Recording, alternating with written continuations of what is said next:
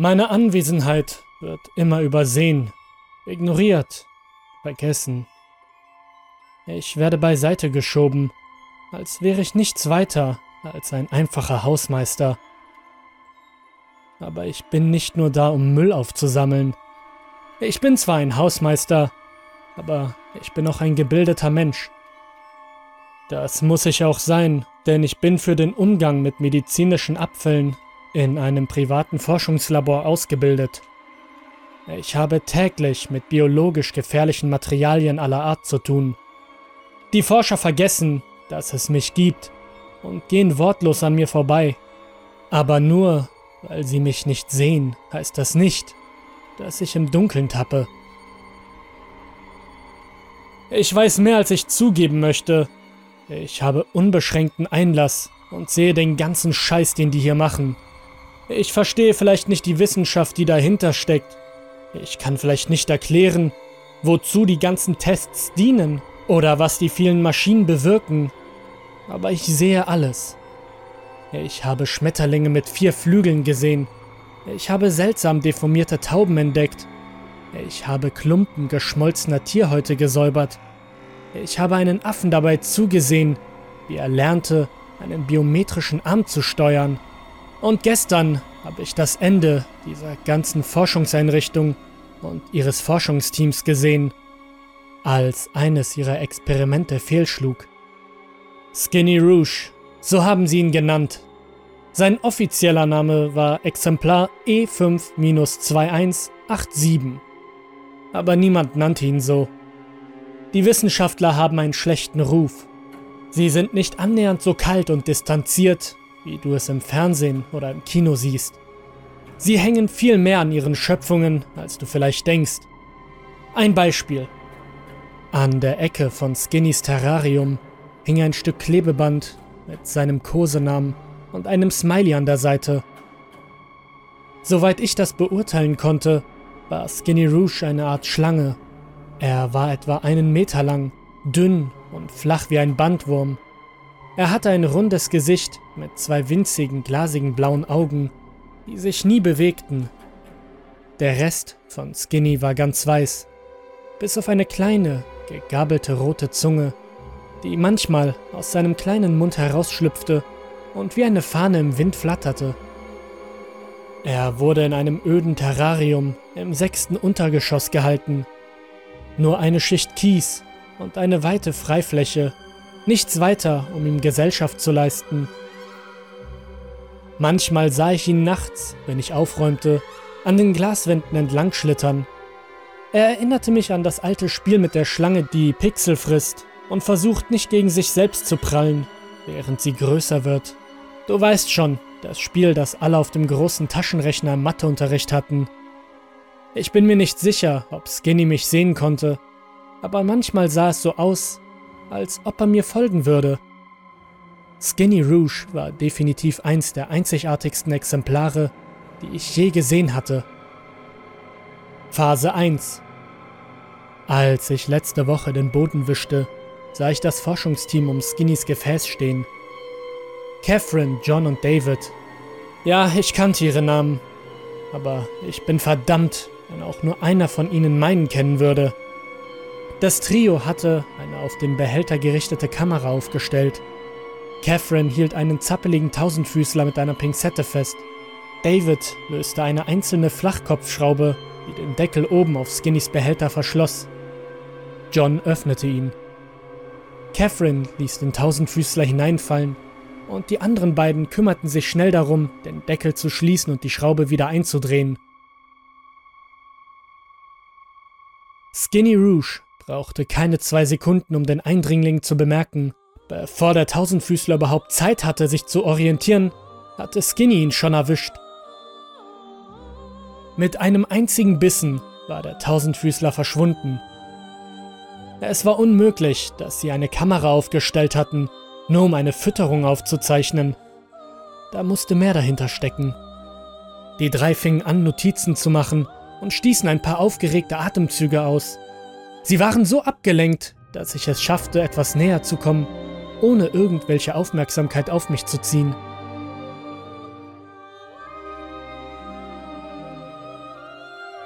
Du kennst das doch. Wenn eine Schlange etwas Großes frisst, kann man sehen, wie ihre Form aus dem Körper herausragt. Nun, ich konnte den Tausendfüßler im Inneren von Skinny sehen. Nicht nur eine runde Form, wo er sich in Skinnys Magen eingenistet hatte, sondern jedes einzelne Beinchen, das sich unter dem blassweißen Fleisch verzweigte. Das war es aber nicht, was mich beunruhigte. Vielmehr störten mich die Beine, die sich über die gesamte Länge von Skinny ausbreiteten und sich gleichmäßig verteilten, um das Wesen, das gut zehnmal so lang war wie der Tausendfüßler, Platz zu bieten. Dann, als die Beine endlich an ihrem Platz waren, bewegten sie sich. Skinny Rouge hörte auf zu kriechen und fing stattdessen an zu krabbeln. Drei Wissenschaftler tauschten ein paar High Fives, Glückwünsche, Juchzer und Jubelrufe aus.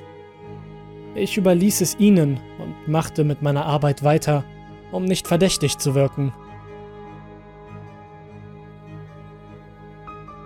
Als ich später in der Nacht meine Runde machte, lief Skinny noch immer auf seinen neuen Gliedmaßen herum.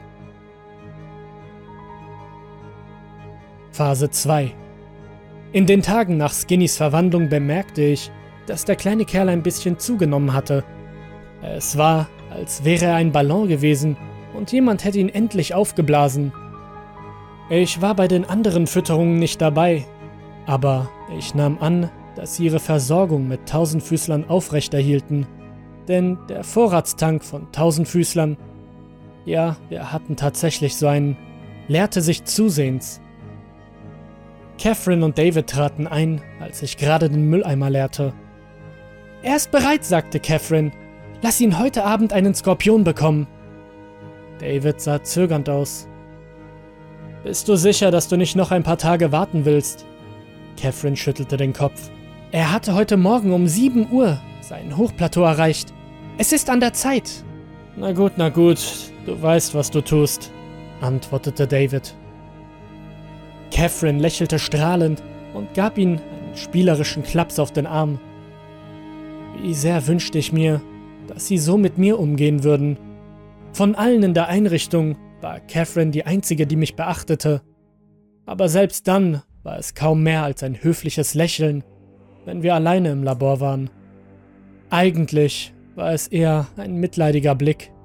Ein Blick, der besagte, Tut mir leid, dass du schon wieder Affeneingeweide aufsammeln musst.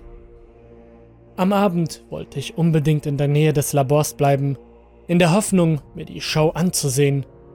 Ich wollte sehen, was mit Skinny passieren würde. Eigentlich eine morbide Faszination.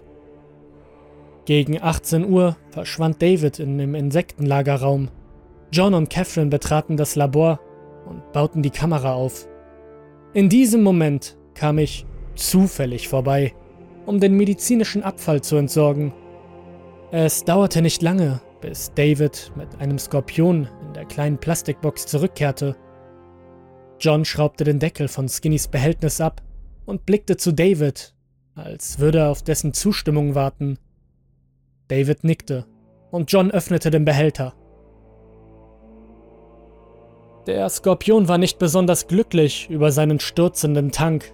Kaum war er gelandet, bäumte er seinen Schwanz auf und machte sich zum Angriff bereit. Er sprang von einer Seite zur anderen und schnappte aggressiv mit seinen Zangen zu. John schraubte den Deckel schnell zu, als Skinny sich näherte. Skinny schnappte mit seinem Maul nach dem Skorpion, aber das Spinnentier war bereit für den Kampf. Es schnappte nach Skinny. Eine Schweißperle kullerte an Daves Gesicht hinunter. Er ist noch nicht bereit dafür, flüsterte er und fasste mit den Händen nach dem Deckel. Catherine hielt ihn auf. Warte einfach! Skinny Rouge huschte um den Skorpion herum und schnalzte mit seiner kleinen Zunge hin und her, als wolle er seine Beute verhöhnen. John wirkte angespannt und David war ein nervöses Wrack. Von den dreien war Catherine die einzige, die ruhig blieb, als Skinny den Skorpion umkreiste. Als er einen fast perfekten Kreis gebildet hatte, schnappte er gewaltsam zu und wickelte sich von allen Seiten um den Skorpion. Es gab ein knirschendes Geräusch, gefolgt von einem Schwall. Es ging so schnell, dass der Skorpion nicht einmal Zeit hatte zu reagieren. Skinny schöpfte die zertrümmerten Überreste mit einem Schluck auf. Die Beule in seinem Bauch wurde schnell flacher, aber es passierte nichts. Es muss lebendig sein. Nimm noch eins. Dieses Mal ein kleineres, sagte Catherine. Ich wandte schnell den Blick ab, als David an mir vorbeirauschte. Ich tat so, als hätte ich nicht hingesehen. Aber selbst, wenn sie mich direkt angesehen haben, glaube ich nicht, dass sie mich gesehen hätten. Ich war unsichtbar. Ich nahm meine Arbeit wieder auf, während David einen weiteren Skorpion besorgte. Als er zurückkam und sich umdrehte, blieb ich stehen und beobachtete die zweite Runde. Der Skorpion ging hinein. Der Deckel wurde geschlossen und zugeschraubt. Skinny Rouge klappte seinen Kiefer aus und verschlang den kleinen Skorpion mit einem Schluck. Beeindruckend. Ich konnte die Umrisse der Kreatur in Skinnys Körper erkennen. Sein Schwanz schien sich vom Rest des Tieres zu trennen und zog sich an Skinnys röhrenförmiger Gestalt hinunter, als würde man Wurstfleisch in die Eingeweide einer Ziege stopfen. Der Schwanz des Skorpions war jetzt der Schwanz von Skinny. Seine kleinen, schwachen Schuppen verdickten sich und verhärteten sich zu einem Exoskelett. Immer noch weiß, aber stärker. Skinny flitzte durch das Terrarium und klopfte mit der scharfen Schwanzspitze gegen das Glas, als ob er es auf seine Schwäche testen wollte. John, David und Catherine waren begeistert. Phase 3 Vor zwei Tagen konnte ich nicht dabei sein, als sie das nächste Experiment mit Skinny durchführten. Ich musste außerhalb der Arbeit an einem wichtigen Meeting teilnehmen, aber das Ergebnis konnte ich am nächsten Morgen begutachten.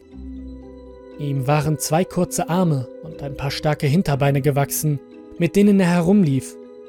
Er konnte sogar graben und auch Kieselsteine in ein Nest schieben können. Eine Ratte, dachte ich, als ich nun seinen prallen Mittelteil untersuchte. Skinny Rouge war nicht mehr so dünn. Seine milchigen Augen, die jetzt größer waren und schlitzförmige Pupillen aufwiesen, verfolgten mich, als ich um sein Terrarium herumging. Er huschte von einer Seite zur anderen und kratzte mit seinen neu erworbenen Pfoten an der Scheibe. Ich nahm an, dass er zu groß geworden war, um die Glasscheibe zu erklimmen, doch als ich neugierig dagegen klopfte, verzog er seine Gesichtszüge und ließ seine Beine des Tausendfüßlers mit dem Glas in Verbindung treten. Er kletterte mühelos hinauf und umkreiste meinen Finger, als wollte er ihn zerquetschen, wie er es mit dem größeren Skorpion getan hatte. Zum Glück war ich hinter dem Glas in Sicherheit. Skinny versuchte dann, die Scheibe mit seiner Schwanzspitze zu zerbrechen, aber sie war nicht stark genug, um das Glas zu durchdringen. Schon bald kehrte ich zu meiner Putzrunde zurück und wollte endlich nach Hause gehen. Leider sagte mir mein Vorgesetzter gerade, dass ein Affe umgekommen sei und ich nun alles säubern müsste. Schon am Aussehen des Käfigs konnte ich erkennen, dass es eine Weile dauern würde, ihn zu sterilisieren. An jeder Wand klebten diese seltsamen haarähnlichen Filamente. Ich war gewarnt worden, den Kontakt zu vermeiden und sie sicherheitshalber zu verbrennen. Ich wollte gerade in einen Schutzanzug schlüpfen, als die Hauptbeleuchtung gedimmt und durch ein wechselndes rot-oranges Leuchten ersetzt wurde. Das durchdringende Kreischen der Alarmanlage folgte darauf. Es war das erste Mal, dass ich während eines Notfalls in der Anlage war, und obwohl ich die Evakuierungsprotokolle kannte, ließ mich die umfassende Reizüberflutung verunsichert und erstarrt zurück. Ich musste zu den Zugangstunneln gelangen, so viel wusste ich. Diese Tunnel waren speziell für uns einfache Aufseher gebaut worden, damit wir beim Transport von Abfällen durch die Anlage nicht im Wege waren. Das Labyrinth aus Gängen führte zu fast jedem Teil des Gebäudes. Sie waren eine Art Untergrundwelt für die kleinen Angestellten, vergleichbar mit einem Dienstaufzug auf der Rückseite eines schicken Hotels.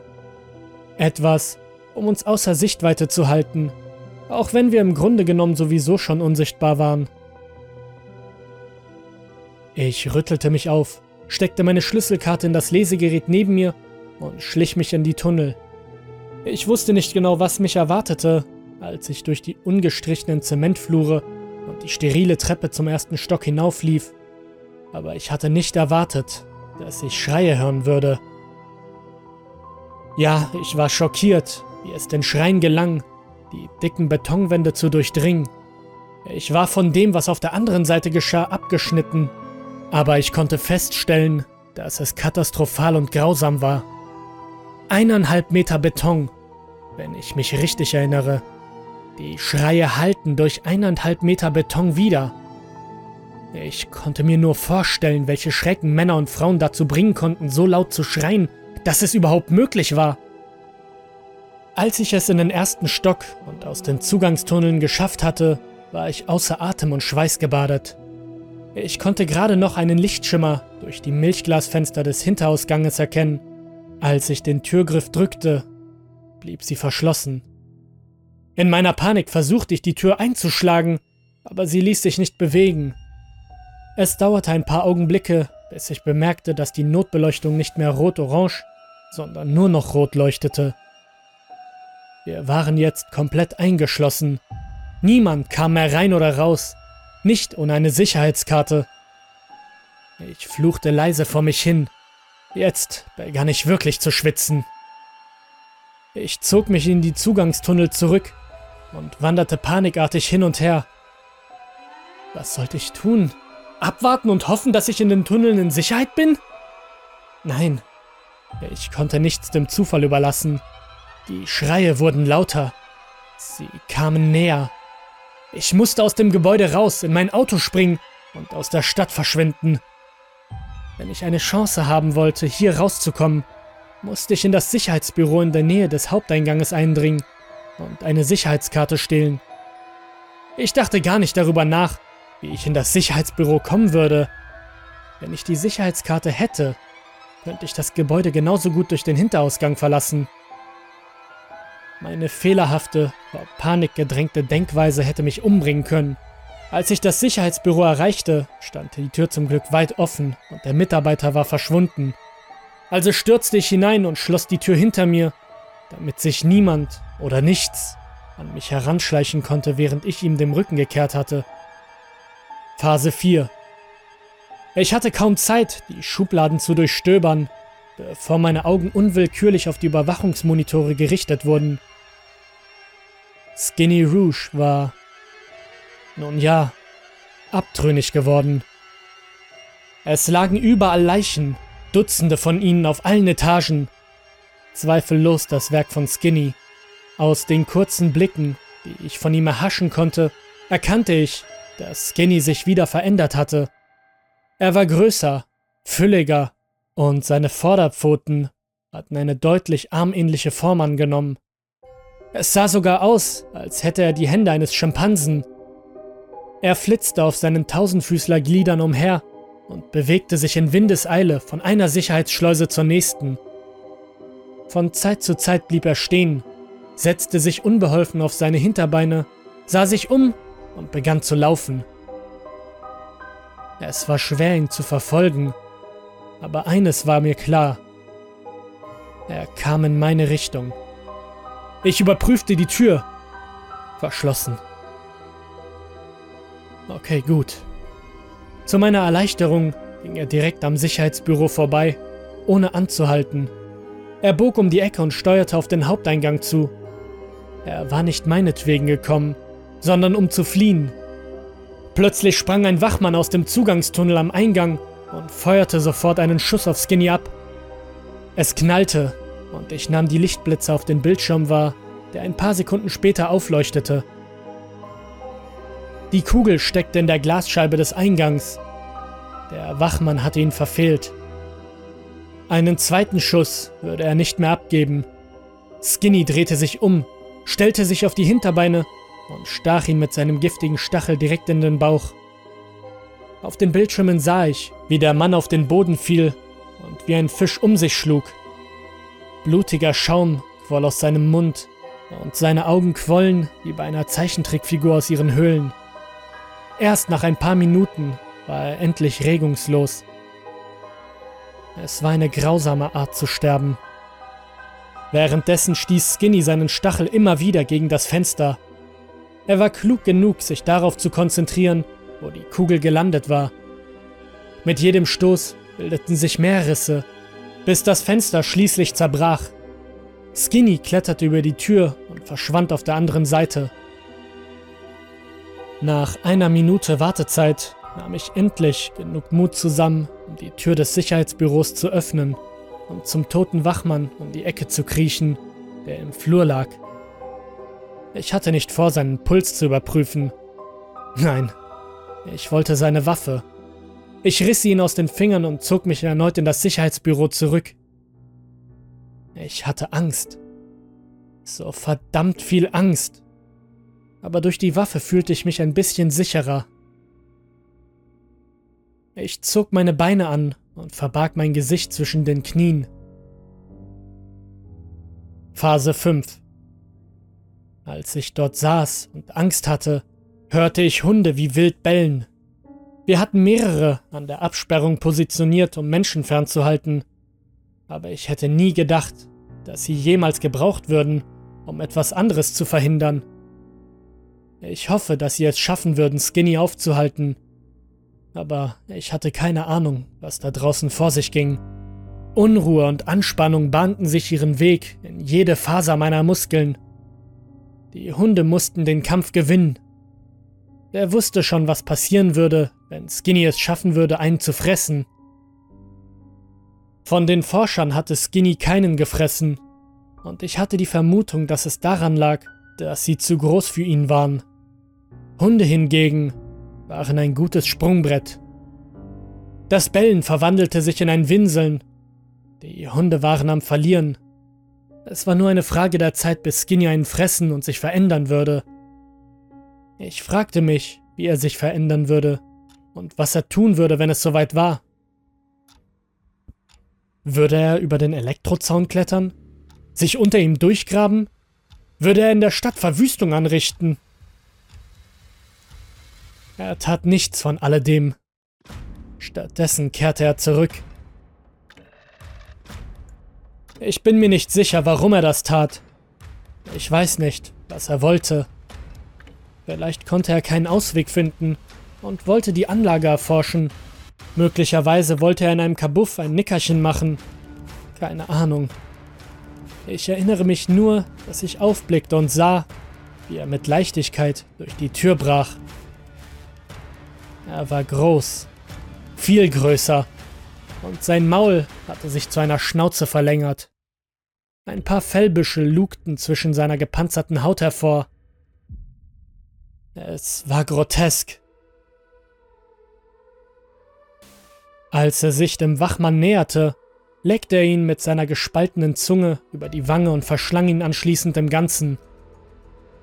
Ich erinnerte mich, dass er ein lebendes Opfer brauchte, damit es funktionierte.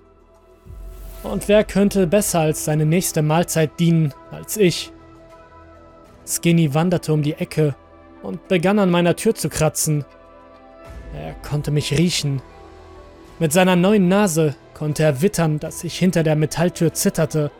Ich hielt die Waffe fest in der Hand und überlegte, ob ich sie auf ihn oder auf mich selbst richten sollte.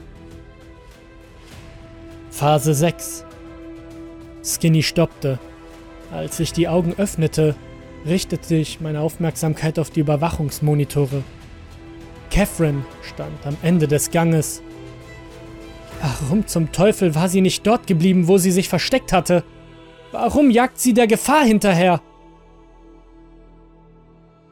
Skinny schreckte hoch und wich langsam zurück, ohne den Blickkontakt mit ihr abzubrechen. Sein Schwanz wölbte sich über seinem Kopf, als er seinen Stachel auf sie richtete. Skinny, Schätzchen, brachte sie mit möglichst höflicher und sanfter Stimme hervor, als sie am Sicherheitsbüro vorbeikam. Ich war gezwungen, die Tür zu öffnen und sie hereinzuholen, um sie zu schützen. Vielleicht konnte ich ein Held sein. Ihr Held. Aber ich tat es nicht. Ich schloss nicht einmal die Tür auf. Ich konnte das Risiko nicht eingehen. Skinny war einfach zu schnell. Ich sah einfach zu. Sie zwang sich zu einem Lächeln. Rouge, lass uns wieder nach unten gehen. Ich gebe dir ein paar schöne Leckereien. In ihrer Stimme hörte ich die Anspannung. Das war das erste Mal, dass ich ihr Selbstvertrauen schwanken sah. Skinnys nagelneuer hundeähnlicher Kiefer klappte aus den Angeln und weitete sich, als die beiden um die Ecke bogen. Er würde sie fressen, da war ich mir sicher. Das konnte ich nicht zulassen. Ich konnte nicht zulassen, dass er Catherine mitnahm. Jeden. Mir egal. Nur nicht Catherine. Zögernd hielt ich den Türgriff fest, aber schließlich stürzte ich aus dem Sicherheitsbüro, die Pistole fest zwischen den Fingern haltend. Aber ich war zu spät. Als ich um die Ecke bog, sah ich gerade noch rechtzeitig, wie Skinny auf Catherine zustürzte. Sie schrie. Der Schrei wurde jedoch so plötzlich und abrupt unterdrückt, dass es schien, als hätte jemand den Fernseher stumm geschaltet. Skinny setzte sich auf seine Hinterbeine und verschlang sie.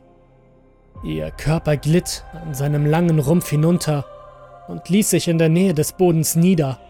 Ich wartete geschockt. Ich kam zu spät. Zu verdammt spät.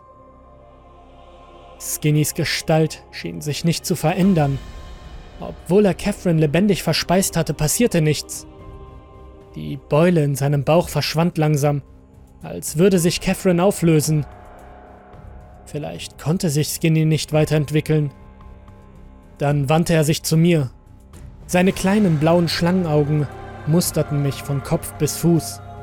Sein Mund war weit aufgerissen und seine spitzen Reißzähne glitzerten wie Messer. Alles verschwamm und mir stiegen die Tränen in die Augen. Das war's also. So würde ich sterben. Er würde mich fressen. Plötzlich stieß Skinny einen Schrei aus. Nicht vor Wut, sondern vor Angst. Warum? Brüllte er mit einer Stimme, die weder eindeutig männlich noch weiblich war. Er betrachtete sich selbst mit einem deutlichen Schrecken in seinen kleinen Kulleraugen. Warum? Ich habe nicht geantwortet. Selbst wenn ich es gewollt hätte, hätte ich wohl keinen Ton herausgebracht. Meine Kehle hatte sich auf den Durchmesser eines Strohhalms zusammengezogen und mein Mund war trocken. Als Skinny wieder kreischte, gaben seine längeren Beine nach. Seine kürzeren, tapsigen Gliedmaßen brachten ihn langsam auf mich zu, während ich so still wie eine Statue dastand. Ich dachte, er käme auf mich zu, konnte mich nicht dazu bringen, mich zu rühren oder auf etwas anderes als auf meine eigenen zwei Füße zu schauen. Und dann spürte ich seinen Schatten auf mir. Ich kniff die Augen fest zusammen, aus Angst, dass meine letzten Momente auf der Rutsche in die Hölle verbracht werden würden. Aber ich irrte mich. Skinny war nicht hinter mir her. Der Stachel von Skinny stieß die Waffe in seine Richtung. Er nahm sie mit seiner Schimpansenhand. Ich hatte gar nicht bemerkt, dass ich sie fallen gelassen hatte. Nein, nein, nein! stöhnte er. Langsam blickte ich auf und beobachtete, wie Skinny seinen Kopf näher zu seinen Händen sinken ließ. Er führte den Lauf der Waffe an seine Schläfe und feuerte. Ich hörte ein Platschen und einen Aufprall, als er tot umfiel. Es war vorbei. Ich war in Sicherheit. Ich weiß nicht, was genau Skinny von Catherine genommen hatte. Vielleicht war es ihre Seele, vielleicht war es ihr Gehirn oder möglicherweise etwas ganz anderes. Ich werde es wahrscheinlich nie mit Sicherheit wissen. Was auch immer es war, ich glaube, es ist der einzige Grund, warum ich jetzt noch lebe. Also bin ich Catherine dankbar. Am Ende habe ich meine Arbeit getan. Ich habe aufgeräumt. Dafür wurde ich ja schließlich bezahlt, oder? Das Labor war ein einziges Chaos und ich nur ein unbedeutender Hausmeister. Wie ich schon sagte, ich bin darin geschult, mit gefährlichen biologischen Substanzen umzugehen und medizinische Abfälle zu entsorgen. Ich bin gebildet, aber das sieht man mir bei meinem mageren Gehalt nicht an. Ich war nicht sehr erfreut, als ich kürzlich feststellte, dass manche Hausmeister an einer Highschool ungefähr so viel verdienten wie ich, obwohl sie nur mit Graffiti und Kaugummi zu tun hatten. Als der Vertreter eines Labors, mit dem wir oft um Zuschüsse konkurrierten, vor einigen Tagen an mich herantrat, vor einigen Tagen an mich herantrat und mir für eine einzelne kleine Flachkopfschraube, die Schraube am Deckel von Skinnys Behälter, 200.000 Dollar anbot, akzeptierte ich dieses Angebot. Und ich habe es nicht bereut.